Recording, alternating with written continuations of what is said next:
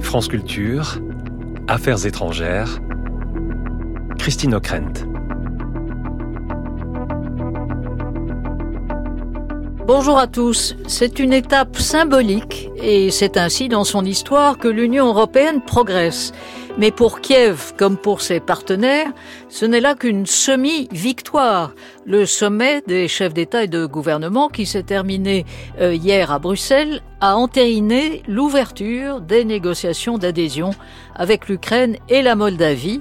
Mais Viktor Orban, le Premier ministre hongrois, adepte du chantage et de Vladimir Poutine, a promis à chaque étape d'en entraver le financement et d'en compliquer le processus. Ferme-la a lancé le Premier ministre belge à l'adresse du Hongrois, pas très diplomatique, mais un bon résumé de l'état d'esprit général du Conseil.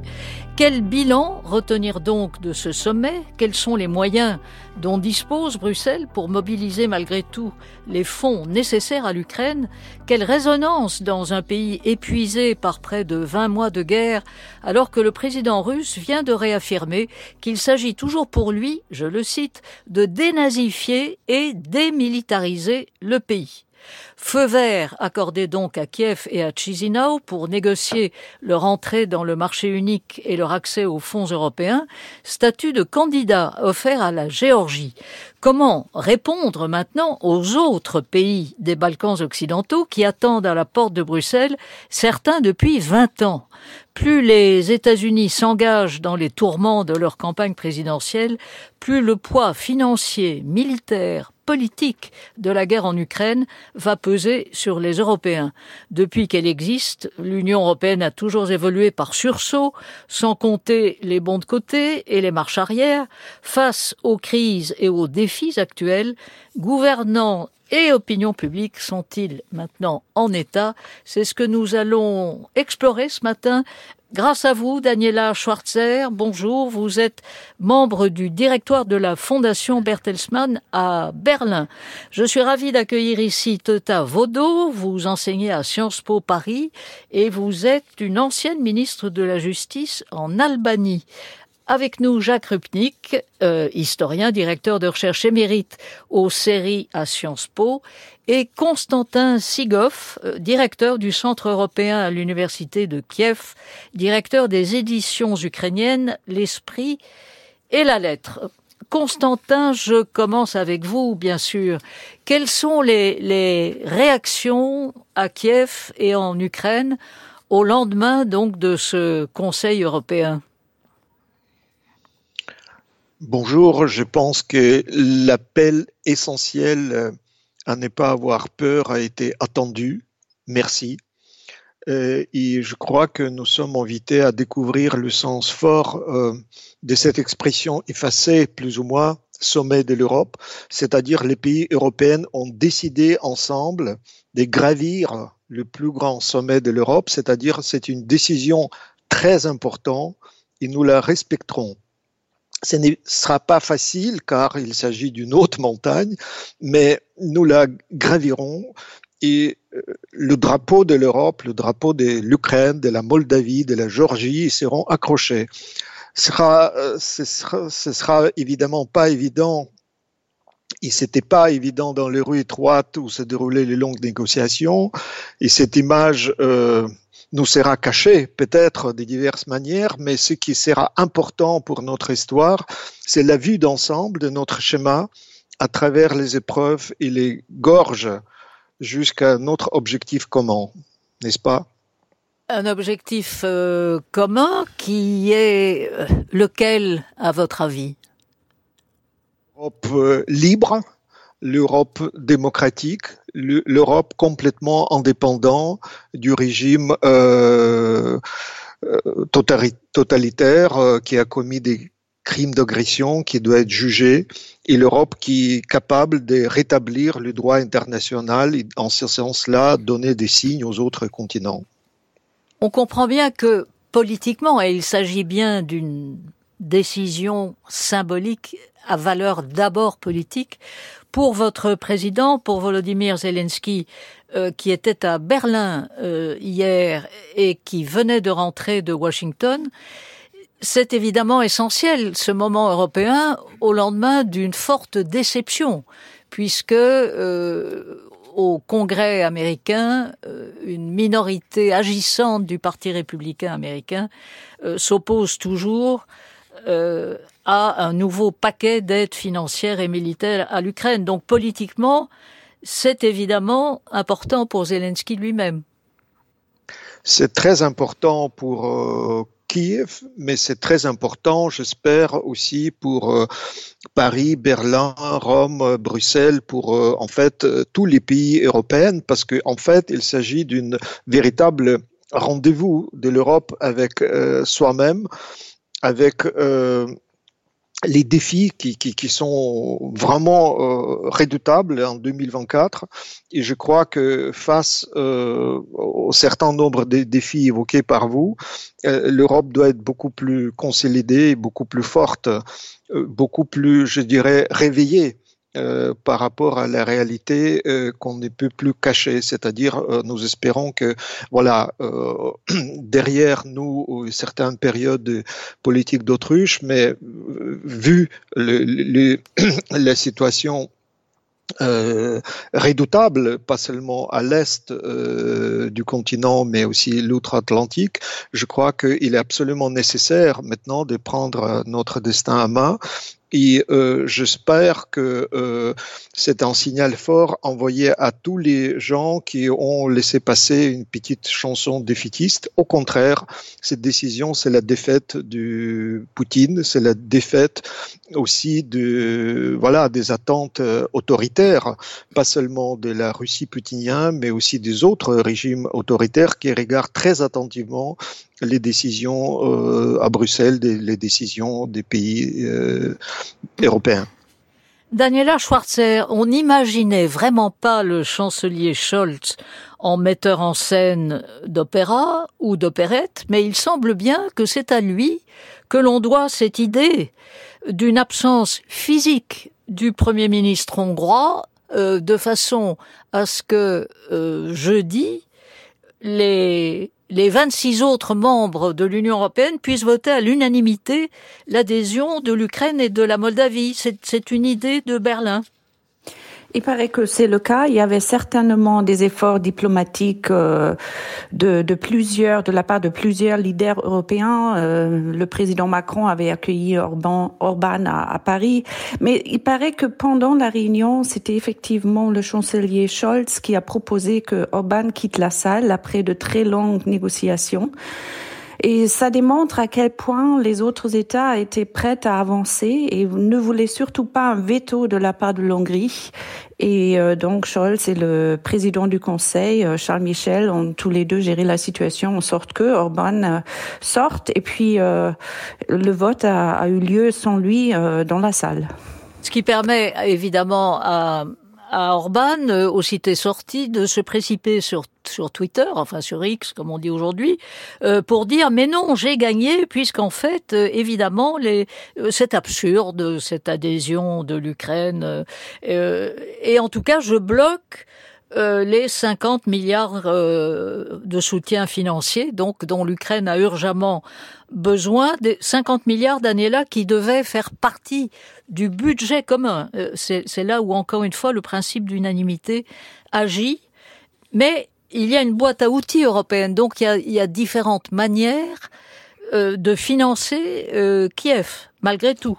C'est tout à fait vrai et c'est pour cela que Charles Michel, le président du Conseil européen, a tout de suite dit que la question sera révisitée au mois de janvier. Il y a euh, il y a la possibilité que un groupe d'États membres décide d'avancer avec l'aide à l'Ukraine, même 26 sans l'Hongrie. Et en plus, il y a quand même beaucoup d'aide bilatérale qui, qui est en cours, euh, qui, qui, qui, a déjà été dépensée pour Kiev ou qui est en cours de décision. Donc, je pense la volonté politique des 26 États membres de l'UE sans l'Hongrie est très claire et très affirmée. Et personnellement, je suis sûre que en début de l'année prochaine, ils trouveront euh, une manière de dépenser ces 50 milliards d'euros pour l'Ukraine, ce qui est une nécessité, on le sait, la guerre est en cours et euh, l'Europe doit jouer son rôle en soutenant Kiev. Et d'ailleurs, euh, l'Allemagne a annoncé dès hier un, un, un, accord ou un prêt, plus exactement, un prêt donc accordé à Kiev. Jacques Rupnik, ce qui est tout à fait singulier dans le cas de la Hongrie. Donc la Hongrie, c'est un pays de moins de 10 millions d'habitants qui représente, je crois, à peu près 1% du PIB global européen, et néanmoins, on voit, avec une habileté qu'on ne peut que souligner, euh, Victor Orban qui continue euh, de jouer euh, au maître chanteur, en quelque sorte. Oui, il a véritablement, il est passé maître euh, dans ce domaine, et c'est vrai que il faut souligner, c'est le moment ukrainien. Ce sommet a quand même été très important. Constantin Sigov l'a dit, c'est très important pour l'Ukraine. C'est très important pour l'Union européenne de montrer qu'elle peut rester unie malgré euh, euh, quelques dissidences et c'est un signal fort aussi vis-à-vis -vis de la Russie. Mais, mais, ce sommet quand même a été aussi le sommet Victor Orban toute l'attention a été focalisée sur M. Orban. Est-ce qu'il va voter? Est-ce qu'il va voter Et finalement, il, il sort pour cinq minutes pour s'abstenir de voter. Et c'est ça l'événement. Euh, et ce sont ces commentaires qui euh, suscitent l'attention. Et donc, oui, il a retourné une situation où il est complètement isolé. Il a retourné et il devient le centre euh, de l'attention. Et donc, ça, euh, c'est pas seulement centre de l'attention. Il a obtenu quand même à la veille du sommet, de la part de la Commission européenne, un geste très très accommodant, puisque sur les 22 milliards euh, d'euros qui étaient bloqués pour non-respect de l'état de droit, euh, il a obtenu déjà le déblocage de 10 milliards, étant entendu que la suite allait euh, euh arriver s'il se montrait peut-être plus accommodant. Alors il, faut, il, faut, rappeler que les 20, pardon, les 22, je vous interromps, pardon Jacques, oui. mais les, les 22 milliards en question, c'est la part réservée à la Hongrie dans ce fameux fonds de relance de l'économie européenne euh, sur lesquels les pays membres s'étaient mis d'accord pour surmonter le Covid. Mais semble-t-il, il y a eu une coïncidence de date, c'est-à-dire qu'il y avait une échéance au, au 15 décembre et bon, la commission exposée à des risques juridiques si jamais les, fameux 10 milliards euh, n'étaient pas versés. Mais enfin, il est vrai que pour Orban, euh, c'est évidemment euh, une victoire. Oui, parce que quand même, ces fonds ont été bloqués euh, à cause du principe de conditionnalité. C'est un fonds européen, et donc ça, c'était la grande nouveauté face au Covid, face à la, euh, aux besoins de relance de l'économie européenne, pour la première fois, les Européens se sont endettés collectivement. Et deuxièmement, ils ont fait un fonds euh, dont la Hongrie, parmi d'autres, était le bénéficiaire. Mais il y avait la conditionnalité quand même. Il faut respecter un certain nombre de conditions, à commencer par, l'état de droit. Or, là, visiblement, euh, euh, on écarte le principe de conditionnalité, et c'est même Victor Orban qui, lors du sommet, euh, euh, commence par dire euh, l'Ukraine ne remplit pas les conditions. Le, euh, alors, quand même, Victor Orban, qui s'érige en maître de la conditionnalité, c'est lui qui définit ce qu'est la conditionnalité, alors que lui ne la respecte pas. Et malheureusement, la Commission européenne, il y a peut-être des arguments techniques, juridiques, etc. Mais au fond, le message politique, c'est que la conditionnalité est un principe éminemment flexible et euh, que la politique est évidemment au cœur du déblocage de ces fonds. Et donc, c'est un message pas très pas très fort là. Autant vis-à-vis -vis de l'Ukraine, c'était important de donner le feu vert. La concession faite à Orban sera lourde de conséquences.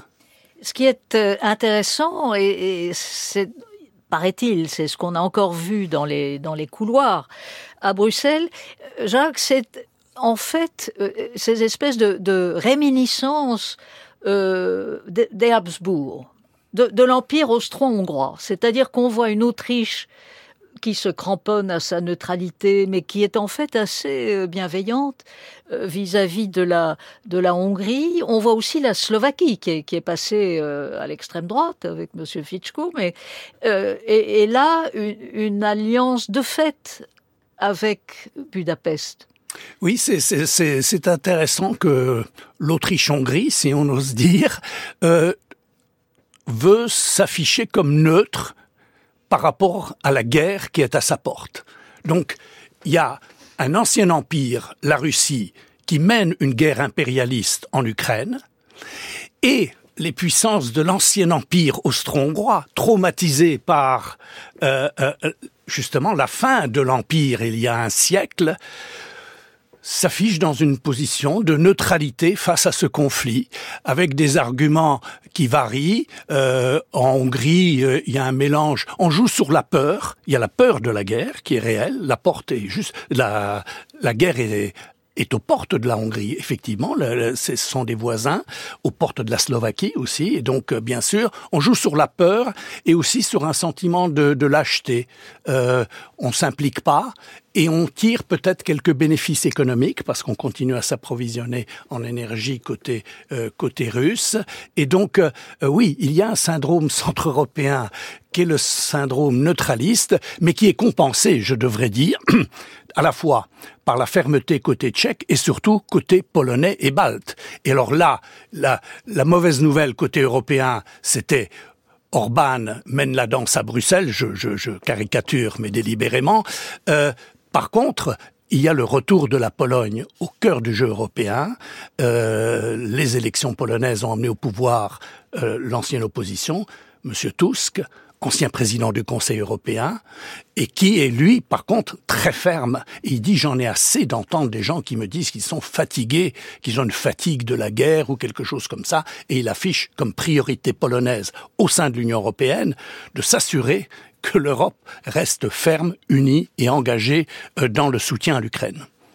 Constantin Sigov a un soutien polonais d'autant plus utile que Vladimir Poutine, dans, dans, une très très longue conférence de presse euh, qu'il a tenue à Moscou avant-hier, a répété avec les mêmes termes euh, que les objectifs de sa guerre en, contre l'Ukraine et en Ukraine reste de dénazifier, de démilitariser, et on y parviendra, dit-il, soit par la guerre, soit par la négociation.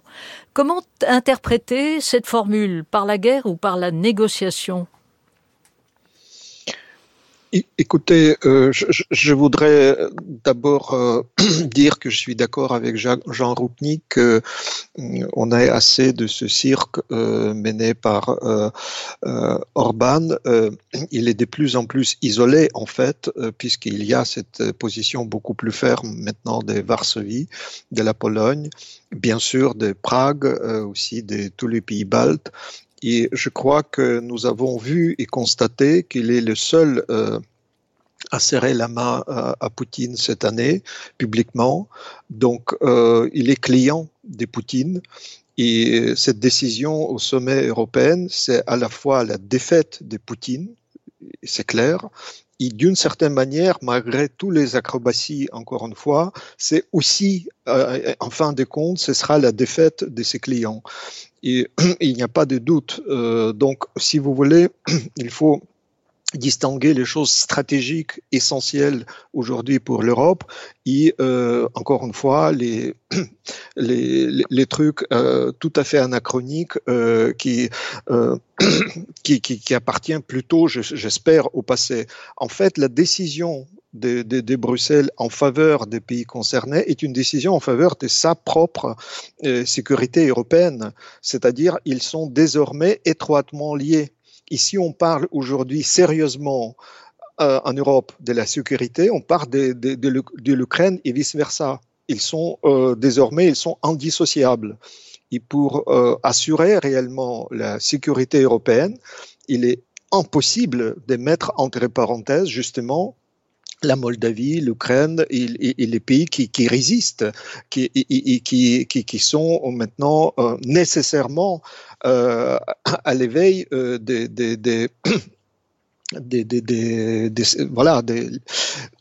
dangers réels qui, qui, l'Europe. J'espère que l'Allemagne a très conscient euh, de ces dangers et la France aussi. Et donc, euh, en gros, euh, cet événement euh, essentiel du, du, du sommet, euh, encore une fois, de façon simple et brûlante, euh, pose la question, voulons-nous encore être euh, l'Europe libre de, de, de, de, cette manière de faire des chantages et euh, de manifester à la façon urbaine que les clés de nos décisions sont dans la poche de Poutine. Donc il faut absolument retirer les, les clés de nos décisions des pays libres de la poche du dictateur et de ses clients. Oui, mais pour retirer ces clés, pour reprendre votre expression, Constantin, on ne peut pas nier la réalité. Et la réalité oui. militaire, la réalité du terrain, c'est euh, hélas euh, une forme d'enlisement euh, de, la situation avec du côté ukrainien et on le comprend et on les admire, mais, un épuisement véritablement de, de la population. Euh, plus de 19 mois euh, 19 mois maintenant de, guerre et euh, on le comprend aussi un débat interne euh, à Kiev semble-t-il notamment entre le président Zelensky et le commandant en chef des forces armées qui avait dit de façon très claire au magazine britannique The Economist euh, que euh, bon qu'il n'y parviendrait pas à sortir de cette situation d'enlisement sur le plan militaire. Donc, j'en reviens à ma question. Quand Poutine répète que son objectif, c'est dénazifier et démilitariser l'Ukraine par la guerre ou la négociation, comment comprendre cette formule? Euh, c'est du chantage. Euh, quand il dit euh, démilitariser, et veut dire aussi dé-européaniser euh, l'Ukraine, idée européaniser l'Europe ou tout simplement poutiniser encore et encore après les, les, les cirques de Schröder et de ses euh, analogues. Euh, mais en fait, la situation est grave. Vous savez que pour la première fois, la plus grande attaque cybernétique des réseaux mobiles euh, dans l'histoire européenne, pas seulement ukrainienne, cette semaine a ravagé euh, la communication en Ukraine et les, Russes ont confirmé leur piratage. Et donc les 24 euh, Ukrainiens ont passé toute la journée sans avoir l'accès au téléphone. Donc imaginez-vous euh, l'ambiance. C'est-à-dire presque la moitié de la population du pays était attaquée dans sa vie quotidienne. Bon, personnellement, depuis toujours, j'utilise un autre opérateur pour les téléphones euh, mobiles ainsi que d'autres euh, 18 millions de mes compatriotes, c'est Vodafone euh, Ukraine. Mais euh, ça veut dire qu'il euh, y a des types d'attaquer notre vie quotidienne, notre mode de vie européenne qui, qui, qui, qui, qui peuvent attendre pas seulement l'Ukraine. Évidemment, c'est un danger aussi des autres pays en Europe. Et la seule manière pour nous de vivre euh, et de communiquer normalement, euh, c'est dépoutiniser l'Europe. Et il y a eu, et il y a eu aussi, j'ajoute, euh, Constantin, il y a eu aussi la nuit dernière une attaque massive, une trentaine de, de drones russes qui ont attaqué différentes, différentes parties de, de l'Ukraine. Jacques Rupnik, ce feu vert accordé donc à Kiev et à la Moldavie, euh, capitale Chisinau. Le statut de candidat accordé à la Géorgie, avec, semble-t-il, à, à Tbilissi euh, une liesse populaire énorme, etc. On ne se rend jamais compte, nous, à l'ouest de l'Europe, que voilà, euh, l'Europe continue de susciter l'enthousiasme des gens qui n'y sont pas. Euh, néanmoins, euh, l'étape qui vient d'être franchie quelles que soient ses limites, pose à nouveau le problème euh, vis-à-vis -vis de tous ces autres candidats à l'accession à l'Union européenne. Qu'est-ce qu'on leur dit et qu'est-ce qu'on fait avec eux? Il y a, je crois, six pays des Balkans occidentaux qui sont à la porte, et certains depuis très longtemps. Absolument, je crois que ça c'est le test véritable de la crédibilité du signal qui est donné à l'Ukraine. Vous dites à l'Ukraine, à Moldavie et même maintenant à la Géorgie, euh, vous serez euh, membre de l'Union européenne, suscite euh, énormément euh, d'espoir et de joie. L'engouement pour l'Europe est d'autant plus fort qu'on on est éloigné du centre, on a envie de dire. Regardez les doutes qui, qui, qui, qui traversent les pays qui sont au cœur du projet européen. Et le vous avez... Les doutes et l'habitude, en oui, quelque sorte. Et, et, et l'extraordinaire engouement euh, euh, à Tbilissi. Voilà. Donc ça, c'est un, un paradoxe. L'Europe très attirante à l'extérieur, elle doute à l'intérieur. Mais le vrai test de la crédibilité européenne par rapport à, à l'Ukraine et à la Moldavie, ce sera dans les Balkans.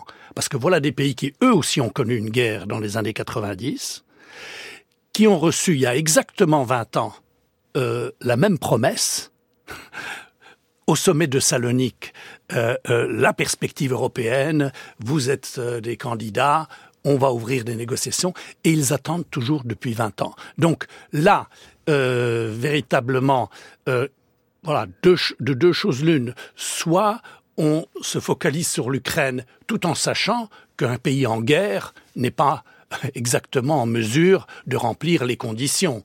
Hein, donc là, retour à la question de conditions, effectivement.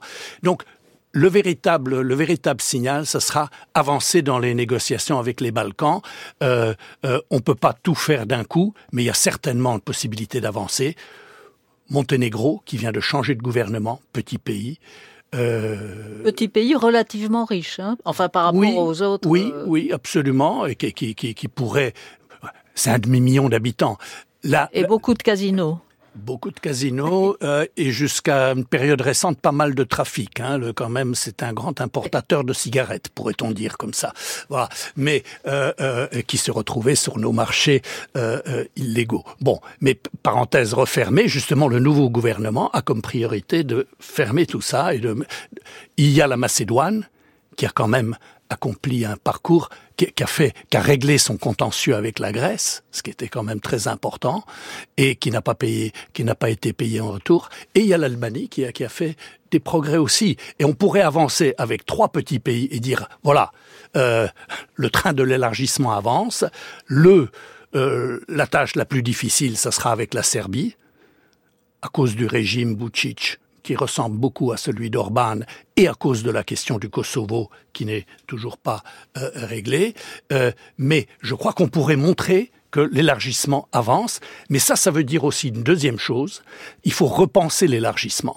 Ce n'est plus l'élargissement tel qu'on l'envisageait autrefois, voilà nos 35 chapitres, voilà les 100 000 pages de l'acquis communautaire, vous faites de la photocopie pour votre législation intérieure et revenez nous voir quand vous aurez fini et euh, on adhère ou on n'adhère pas. Là, il s'agirait de repenser par étapes, l'élargissement par étapes, à chaque étape dans la réforme interne du pays, dans, euh, sur l'état de droit, sur les questions économiques, sur l'environnement, sur toute une série de choses, à chaque étape correspondrait un degré supplémentaire d'intégration dans les institutions européennes, dans l'accès aux fonds européens, très important, euh, euh, et je crois qu'on enclenche à ce moment-là un processus vertueux, et ça, ça serait non seulement quelque chose de positif pour la région, Teutovodo nous le, nous, le, dira, mais ça sera aussi très important pour, l'Ukraine.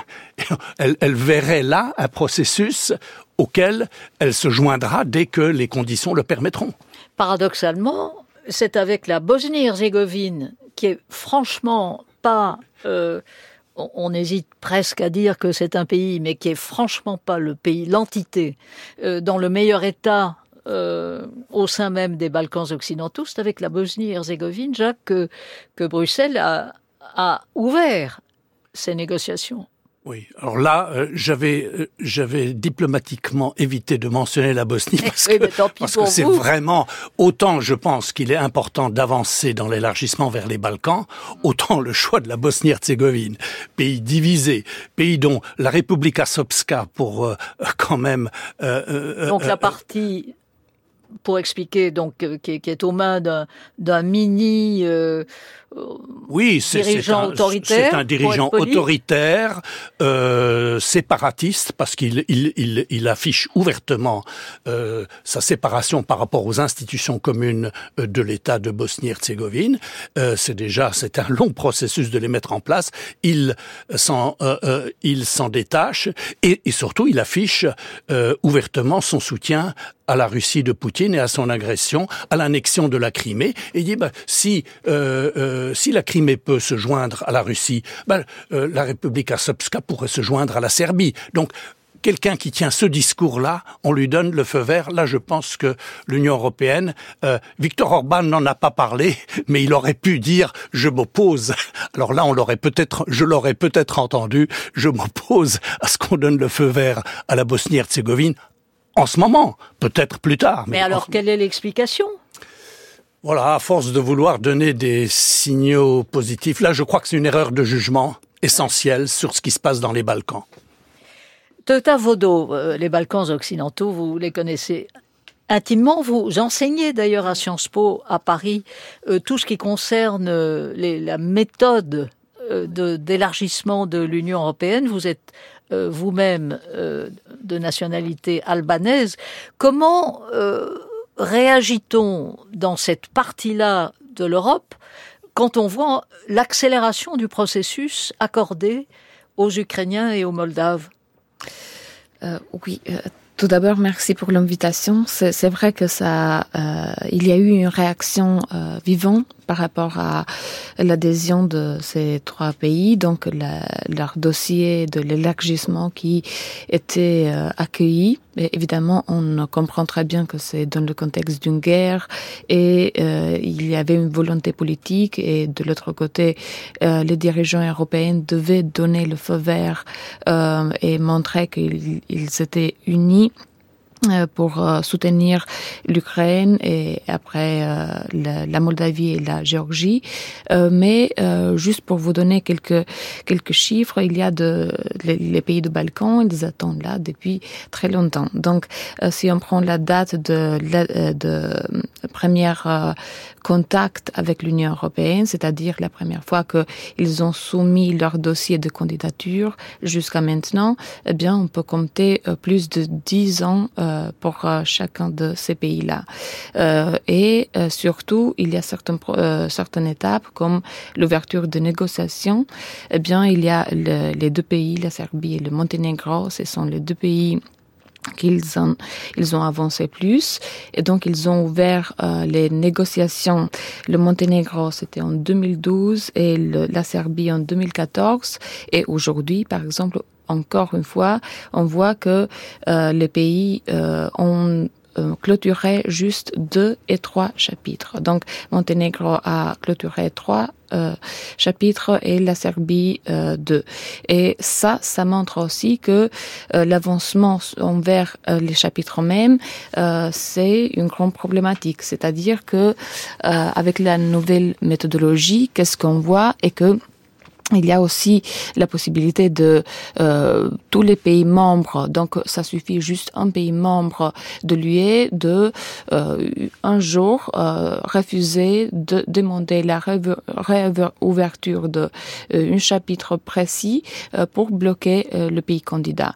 on l'a déjà vu, par exemple, le cas de la Bulgarie récemment avec la Macédoine du Nord, comme on le voit encore, le cas de la Grèce qui menace aussi de bloquer l'Albanie. Donc, euh, de, dans l'histoire de l'élargissement, on a vu plusieurs cas, euh, plusieurs exemples où euh, le pays membre a bloqué le, le, processus de, de pays candidat. Alors, vous avez en Albanie un Premier ministre, Edi Rama, qui a beaucoup d'humour. Et alors, il a déclaré il y a quelques jours, à propos de l'accélération euh, spectaculaire, évidemment, de, des candidatures Ukraine et Moldave, il a dit euh, qui devrait-on attaquer Donc nous, Albanais, qui devrait-on attaquer euh, pour aller aussi vite? Et alors il a fait la liste de toutes les guerres possibles en, entre Enfin, on, en sourit, mais quand on se souvient des guerres euh, balkaniques des années 90, ce n'est pas drôle. Mais il a fait la liste de tous les conflits que chacun de, ces pays pourra déclencher, les, uns vis-à-vis euh, des autres. Euh, néanmoins, euh, Totavodo justement, il y a, ce poids des mémoires, euh, des, histoires sanglantes, il faut bien le dire, dans cette partie de l'Europe, et, qui continue de peser aussi sur euh, les relations Mhm. entre ces pays. Euh, absolument. Donc, d'un côté, on peut parler toute la journée ici sur euh, la partie méthodologique, sur la partie technique de, de 35 chapitres, mais euh, évidemment, l'état de droit et les droits fondamentaux, c'est le point clé où l'Union européenne a déclaré qu'on ne veut pas euh, faire de compromis, euh, mais il faut pas oublier que la volonté politique et le choix géopolitique de accueillir le pays, en fait, c'était euh, ça, ça montrait encore une fois que euh, malgré toute la partie technique, c'est plutôt la volonté politique qui va euh, dominer. Et en fait, si on prend toutes les étapes de l'élargissement,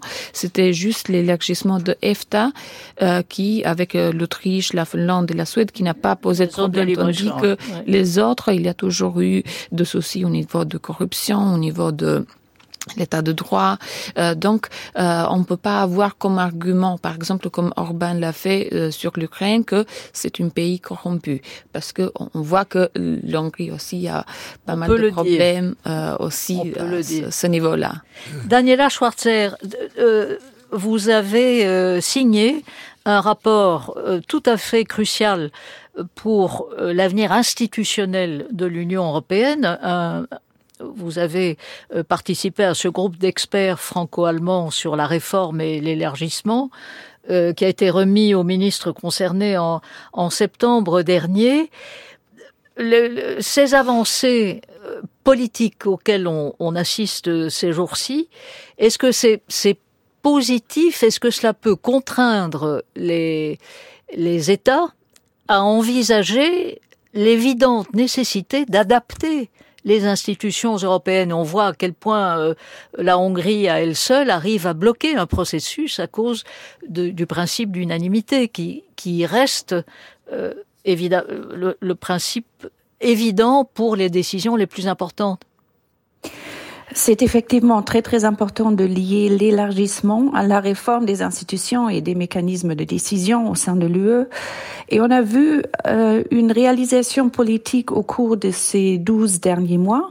C'était au mois de décembre que la ministre des Affaires européennes euh, française et allemande ont, eu l'idée de lancer ce groupe de travail qui a été officiellement annoncé au mois de janvier. Et depuis, on a pu observer que les gouvernements qui au début n'étaient pas très très preneurs de l'idée de regarder en même temps la, la réforme de l'UE euh, ont de plus en plus euh, se sont de plus en plus engagés dans, dans, cette discussion. Et quand on a remis le rapport au ministre, donc au Conseil euh, des ministres européens au mois de septembre, le débat n'était plus est-ce qu'il faut reformer l'Union européenne ou comment est-ce qu'on comment est-ce qu'on peut le faire et quelles sont les priorités. Et euh, vous avez touché à une question clé, c'est la question de la majorité, du vote à la majorité qualifiée, parce qu'on voit à quel point les vétos puissent bloquer les décisions au sein de l'Union européenne. Ce qu'on a proposé par rapport à l'élargissement, c'est à la fin, il faut que chaque État membre ratifie euh, un, un, traité d'adhésion. Donc c'est clair que la décision d'admettre un membre à la fin, ça doit être fait à l'unanimité.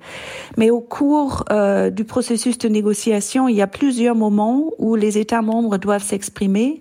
Et là, on a proposé que ça se fasse à la majorité qualifiée pour éviter notamment que les conflits bilatéraux euh, puisse bloquer l'avancement des négociations.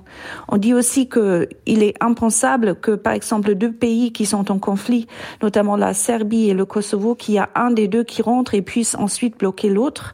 C'est-à-dire que avant d'entrer dans l'Union européenne, ces conflits bilatéraux doivent être gérés d'une manière que ça ne désavantage pas le pays qui n'est pas aussi avancé que l'autre. Donc on a beaucoup parlé des questions politiques et notamment géopolitiques et je pense un élément clé à retenir par rapport à la discussion que qu'on a eue euh, ces dernières minutes sur les Balkans, il y a quand même des très grandes différences par rapport à l'alignement géopolitique des pays candidats.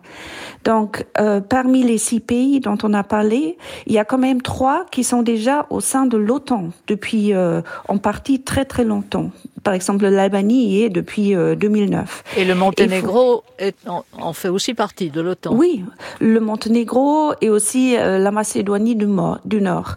Donc, c'est très important de regarder aussi cet aspect-là parce que parce que le risque est quand même, et on le voit avec l'Hongrie, on en a parlé au début de l'émission, s'il n'y a pas cet alignement politique, s'il y a euh, un jugement contraire euh, à la majorité des États membres, notamment sur la Russie, ça rend euh, les décisions au sein de l'Union européenne très très difficile à l'avenir parce que on sera dans l'avenir dans un contexte politique, géopolitique qui sera encore plus compliqué. On a parlé de l'Ukraine et de la, du fait que, que la guerre va, va très probablement durer. Et si l'Union européenne n'a pas un consensus géopolitique parmi ses membres, ça va être très très compliqué euh, de prendre des décisions qui sont vraiment d'une très très grande importance euh, d'un point de vue euh, de sécurité. Il y a des élections européennes pour renouveler les députés au Parlement européen en juin, donc au sein de tous les, pays membres. Daniela, est-ce que ces enjeux devraient être pris à bras le corps par les, les directeurs des campagnes, enfin par ceux-là même qui veulent se présenter. On a l'impression à chaque fois que ce sont des enjeux nationaux, et, sûrement en France, euh, qui dominent on a des enjeux d'une d'une nature géopolitique qui sont vraiment très très importants. Euh, donc, si on regarde euh, les questions qui sont à l'ordre du jour de l'Union européenne euh, l'année prochaine et les années à venir, on ne pourra pas éviter ces grandes questions. Il s'agit de discuter à la fois de la géographie de l'Union européenne, mais aussi de, de son caractère politique. Pour moi, ce qui est moins important pour les élections européennes, ce sont des questions techniques de détail, comment est-ce qu'on réorganise les institutions institutions européennes, etc. Mais les questions clés à débattre, c'est quelle est la nature politique de l'Union européenne pour nous en tant que pays membre d'un continent qui en ce moment est en guerre et qui se trouve face peut-être à un défi extraordinaire et c'est notamment euh, ce qui se passe pour l'Europe si lors des élections présidentielles aux États-Unis, euh, le président euh, le candidat Trump est peut-être réélu parce que ça va remettre en question beaucoup de beaucoup d'aspects sur lesquels l'Union européenne a su se baser. On devra alors prendre beaucoup plus de responsabilités pour notre voisinage.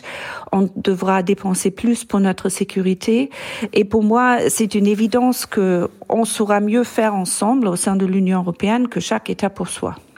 Il y a d'ailleurs, Daniela, un, un entretien euh, publié aujourd'hui par euh, le Welt am Sonntag, euh, un entretien avec le ministre de la Défense allemand, Monsieur Pistorius, qui insiste sur les menaces toujours posées par Vladimir Poutine à l'encontre des pays baltes. Il les cite, hein, les pays baltes, la Géorgie, la Moldavie, euh, en écho, euh, semble-t-il, à ce que disait euh, d'ailleurs le secrétaire général de l'OTAN avant-hier, et Pistorius insiste sur la nécessité d'une défense européenne. Mais là aussi, on a l'impression que c'est à chaque fois un vœu pieux, plus ou moins hypocrite d'ailleurs, qui est énoncé tantôt à, à Berlin, tantôt à Paris, tantôt dans d'autres capitales européennes.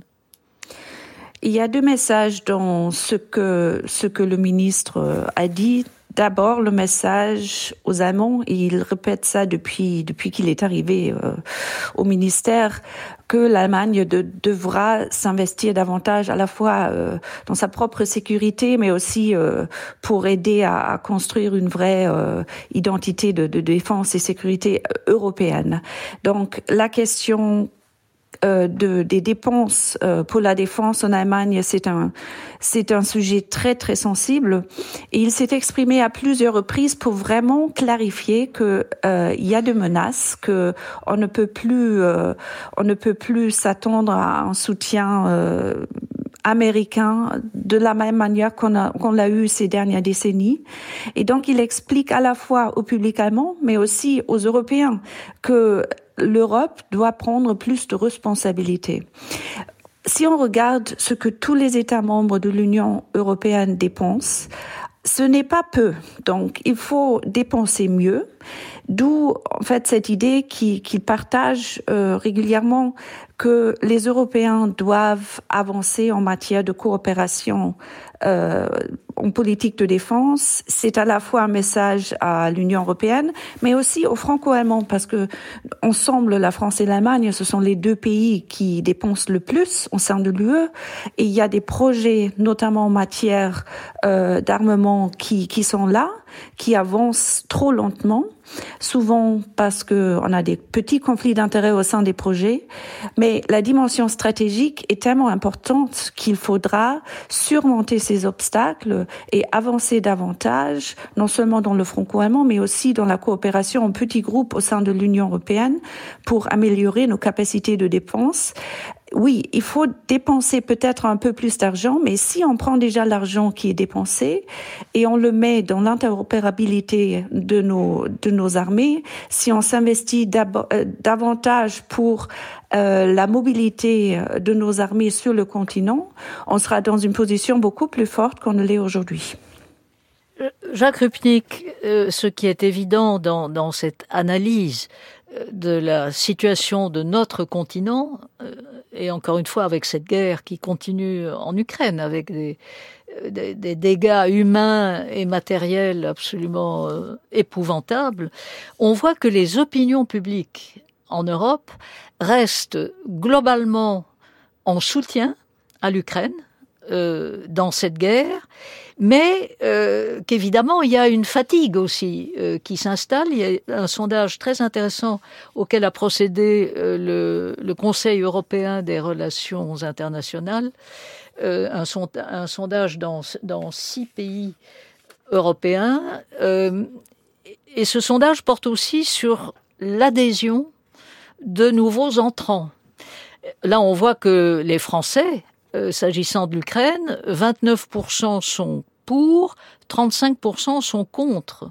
Alors qu'en Allemagne, euh, l'opinion est, plus, équilibrée. Donc s'agissant de l'élargissement des Balkans occidentaux, comment euh, convaincre les opinions publiques que cela ferait éventuellement partie d'un renforcement de l'Union européenne et non pas d'un affaiblissement ben, je pense qu'il y a deux arguments. D'abord, il y a ce qu'a dit Daniela Schwarzer, c'est que l'argument aujourd'hui ne peut pas être seulement économique. On élargit le marché unique européen.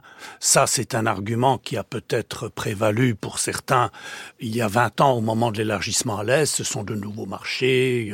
Et c'est l'économie qui prime. C'est l'économie qui primait en quelque sorte une vision britannique de l'Europe. Euh, la défense, c'est l'OTAN, donc les États-Unis. La politique, c'est une affaire des États-nations. Et ce qu'il y a entre les deux, le marché unique et donc les règles euh, juridiques, euh, l'acquis communautaire pour faire fonctionner, c'était la vision britannique. Et que une bonne partie d'ailleurs des nouveaux membres d'Europe de l'Est acceptaient, ça leur convenait. Euh, là, ce n'est plus possible. L'argument majeur en faveur de l'élargissement, euh, c'est un argument géopolitique. Ça a été dit euh, euh, au début, hein, l'argument pour l'Ukraine, mais ça vaut aussi pour les Balkans. Pas seulement parce qu'ils sortent eux aussi d'une guerre, mais parce qu'il y a d'autres puissances qui s'intéressent aux Balkans, à commencer par la Russie, mais aussi la Chine, mais aussi des pays du Moyen-Orient, etc. Et donc, il est très important de changer en quelque sorte le, le récit, le débat autour de l'élargissement. Ça ne peut pas être uniquement une question comptable. Euh, il y a un argument géopolitique. C'est le meilleur investissement que vous puissiez faire dans votre sécurité, dans euh, la euh, défense euh, du, euh, de, de la démocratie européenne. Donc il y a un argument géopolitique. Et en même temps, bien entendu, euh, défendre l'idée que euh, euh, nous n'allons pas céder sur les principes. Nous ne cédons pas sur l'idée que nous voulons des États démocratiques qui acceptent l'État de droit, la séparation des pouvoirs, etc.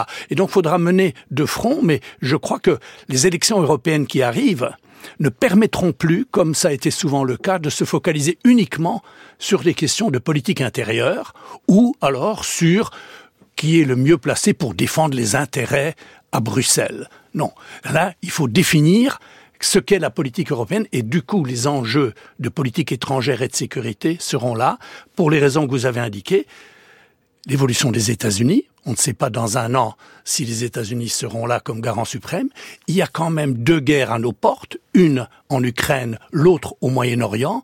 Si dans une constellation pareille, les Européens ne comprennent pas qu'il y a un véritable enjeu politique de la construction européenne, et y compris dans son élargissement ou dans la perspective de l'élargissement. Voilà, c'est le moment à saisir, et il faut changer donc de, euh, de récit européen, comme on dit maintenant. Il faut changer la façon dont on pose euh, le débat européen, et ça sera un des enjeux de, de cette campagne européenne. Sinon, on va laisser la possibilité à ceux qui justement jouent sur la frilosité, le scepticisme et, euh, le besoin de, protection. Euh, Tota Vaudot, vous vivez en France maintenant depuis près de, de, deux ans maintenant. Je rappelle que vous êtes euh, albanaise. Vous enseignez à Sciences Po Paris précisément sur euh, ces questions d'élargissement.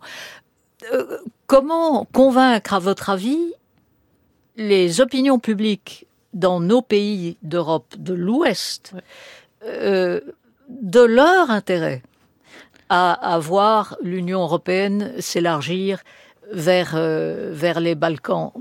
Parce qu'on a l'impression que, que vos gouvernements, je parle même pas de la Serbie, où là, on voit Vucic qui euh, est ouvertement euh, pro-Poutine, euh, ouvertement pro-chinois, euh, qui signe d'ailleurs des accords euh, à tir-larigot, euh, tout en prétendant vouloir toujours entrer dans l'Union européenne. Mais plus largement, comment convaincre, comment nous convaincre qu'on a besoin de vous? Euh, en fait, oui, c'est une question légitime parce que on pense euh, tout, tout d'abord à, à tous les bénéfices que ces pays candidats ils vont recevoir de l'UE, tandis que on parle très peu de tous les bénéfices que euh, l'Union européenne peut avoir, peut obtenir. Donc, d'un côté, la question géopolitique, c'était déjà mentionné par professeur Rupnik. Donc, le fait que l'Union européenne doit montrer que dans euh, monde global et dans une marché global global peut faire face euh, en, euh, en ayant euh, plusieurs membres, donc une Union européenne plus grande. De l'autre côté, c'est très peu connu comme région. Malheureusement, souffre beaucoup de sa réputation sur la phase post-guerre aussi. On parle de Balkans surtout sur les, aspects de, la corruption, blanchissement, blanchiment d'argent, etc. Tandis que il y a un potentiel tout d'abord de ressources humaines, Euh, je vous rappelle qu'il y a une jeunesse qui part, donc c'est une région qui, euh, qui voit qui, qui a déjà un potentiel de ressources humaines et un potentiel euh, pour euh, pour que euh, plusieurs entreprises, par exemple français ou euh, d'autres pays de l'Ouest, euh, peuvent se déplacer dans cette région comme c'est déjà le cas. Euh, je vous rappelle par exemple l'agence française de développement a beaucoup investi dans la partie de plusieurs aspects de, de la région depuis euh, 2019 où ils se sont établis et justement parce que ils voient aussi aussi euh, tout le potentiel économique, touristique euh, qu'il peut bénéficier. Euh, sur la partie sécurité et migration, il faut euh, pas oublier la route de Balkan et euh, la coopération très étroite qu'ils ont eue avec les, les pays clés de l'Union européenne qui devaient gérer aussi la crise de, de migration justement la crise migratoire qui, qui est au cœur des débats politiques interne, que ce soit en France, euh, en Italie, aux Pays-Bas ou, ou ailleurs en Europe. Constantin Sigoff, euh, nous arrivons euh, à la conclusion très provisoire de cette euh, discussion. Donc évidemment, c'est à l'Ukraine que revient très légitimement cette, cette conclusion. Un pays en guerre, un pays dont on comprend, encore une fois, la fatigue et dont on, on admire euh, l'entêtement, la, capacité de, résistance. Néanmoins, euh, il faut sortir de cet enlisement, Constantin. Est-ce que, sans utiliser le terme de négociation, euh, d'autant que pour négocier, il faut un partenaire et qu'on ne voit pas Vladimir Poutine dans cet état d'esprit, néanmoins, comment imaginer de façon pragmatique les étapes euh, qui permettraient à l'Ukraine, maintenant en négociation ouverte avec l'Union européenne pour y entrer, des solutions pragmatiques qui permettraient de mieux aménager euh, la situation dans laquelle se trouve le pays et la population Si vous voulez, je comprends bien l'humour euh, de la question citée euh, qui devons nous attaquer. Or, euh, la vraie question, par qui nous sommes attaqués? Et je pense que le, changement du récit européen euh, affirmé par Jacques Rupnik est tout à fait nécessaire. Aujourd'hui, on n'est pas dans les mêmes euh, euh, calculs qu'il y a 20 ans de, de, de, des acquis communautaires. L'Ukraine affirme précisément le droit et de la dignité de chaque personne. elle affirme le respect des règles du droit, la justice, euh, elle affirme bien sûr euh, nécessité de juger le, le crime d'agression, mais aussi, euh, je dirais, rétablir l'ordre international et le système du droit euh, c'est le leitmotiv euh, pour l'Ukraine aujourd'hui. Euh, j'ai affirmé dans mon livre euh, Le courage de l'Ukraine précisément ça, que tout ce courage déployé par des milliers et des milliers des hommes et des femmes à travers l'Ukraine, et, nous, nous, espérons que la flamme de ce courage qui court aujourd'hui d'un bout à l'autre de l'Ukraine se communique à tous les Européens. Pourquoi c'est important? Vous savez que depuis des années, Poutine est pris d'une sorte de manie pour son idée impériale. Il reste un officier de KGB anachronique. Il n'est pas devenu Napoléon. Il n'aime pas personne. Il n'aime personne. d'autre que le pouvoir dans son bunker. Quelle est l'idée fixe, euh, en fait, euh, de Poutine qui le mène à la défaite? Euh, Il a arrimé, il a accroché euh, sa mégalomanie à l'idée fixe, à sa manière de s'intéresser de façon d'ailleurs très étrange à l'Europe, peut-être même plus que de nos nombreux Européens. Il s'intéresse vraiment à l'Europe. Il, il, il, veille à ce qui se passe euh, à Bruxelles, à Paris, et son appétit sans limite a été mis en face d'une alternative simple, brutale et suivante l'Europe ou la mort? Il n'aura pas l'Europe, il aura, il obtiendra la mort, et le Titanic de ce dictateur navigue déjà vers iceberg européen. Le nom de cet iceberg est Kiev, et dans un sens plus profond, son nom est l'Europe. Choisir l'Europe, c'est ça le, titre en particulier de l'article publié dans l'Esprit par Marguerite Lena. Et je crois que notre choix pour l'Europe est absolument existentiel. Constantin Sigoff, merci, euh, merci pour euh, vos explications et, et l'espoir que que vous exprimez. Euh, je rappelle les deux ouvrages que vous avez signés euh, récemment. Donc, euh, Le courage de l'Ukraine, c'est sorti en janvier de cette année aux éditions du CERF. Et vous avez co-signé avec Laure Mandeville du Figaro un essai Quand l'Ukraine se lève, la naissance d'une nouvelle Europe. Ça a été publié chez Talent Édition.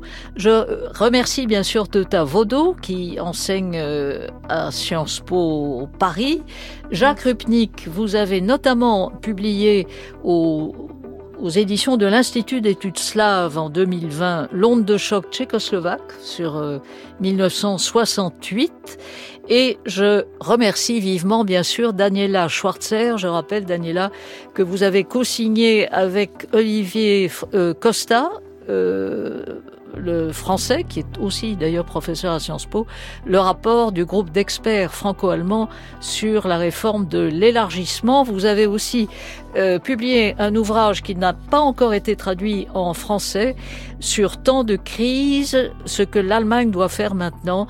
C'est sorti en septembre dernier aux éditions Piper. À la réalisation ce matin, Luc-Jean Reynaud, Alex Dang à la technique, Mercia Nezic et la documentation de Radio France m'ont aidé à préparer cette émission et nous sommes samedi. Voici bien sûr Nora Amadi sous les radars.